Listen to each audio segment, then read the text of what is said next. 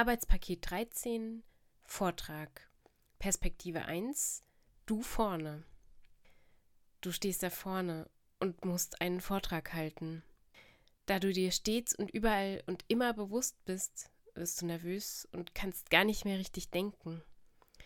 Das Bewusstsein, dass dich jetzt in diesem Moment viele Menschen betrachten, ist tief in dich gedrungen. Du schlägst die Augen nieder, während du die erwartungsvollen Blicke auf dir spürst.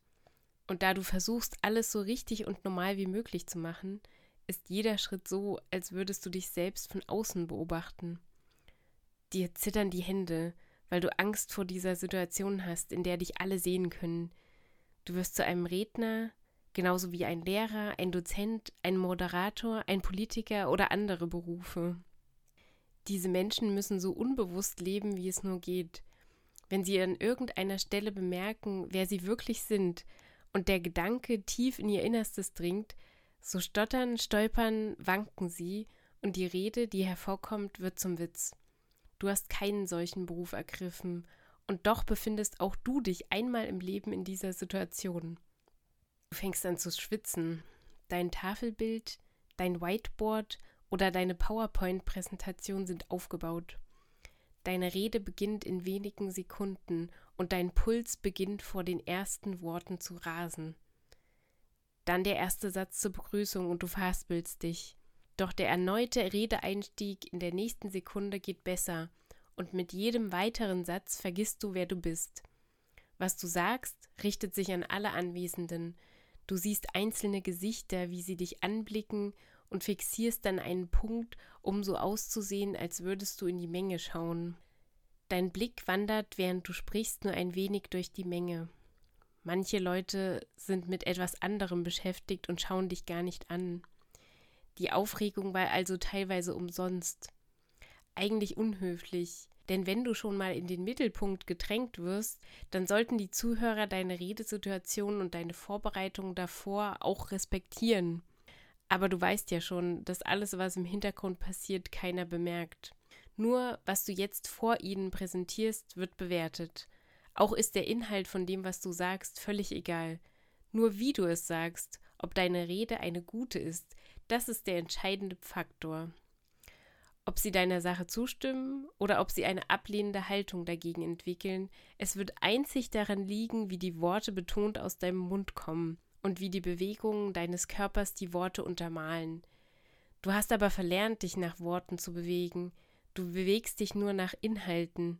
Und wenn ein Inhalt nicht so groß und von Bedeutung für deine Welt ist, dann musst du dich auch dementsprechend danach bewegen.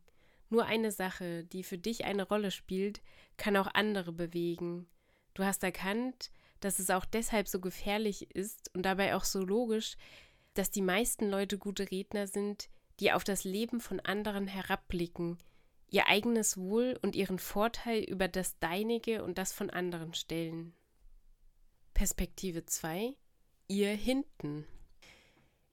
Im Alltag seid ihr unsichtbar. In einer Klassensituation seid ihr im Schutz der anderen Köpfe. Der Lehrer oder Dozent, der vorne steht, ist alleine und hat keinen Schutz vor euch.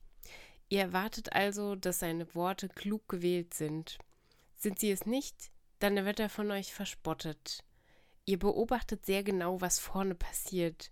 Es sei denn, ihr habt Langeweile und müsst euch mit euch selbst oder mit anderen Arbeiten beschäftigen als der des aktiven Zuhörens.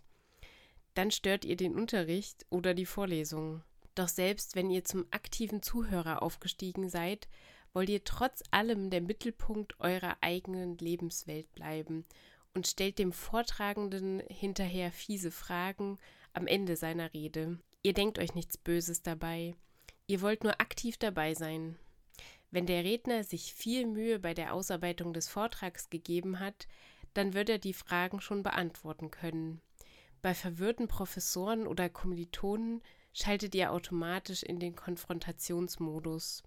Wie können die nur so aufgeregt sein?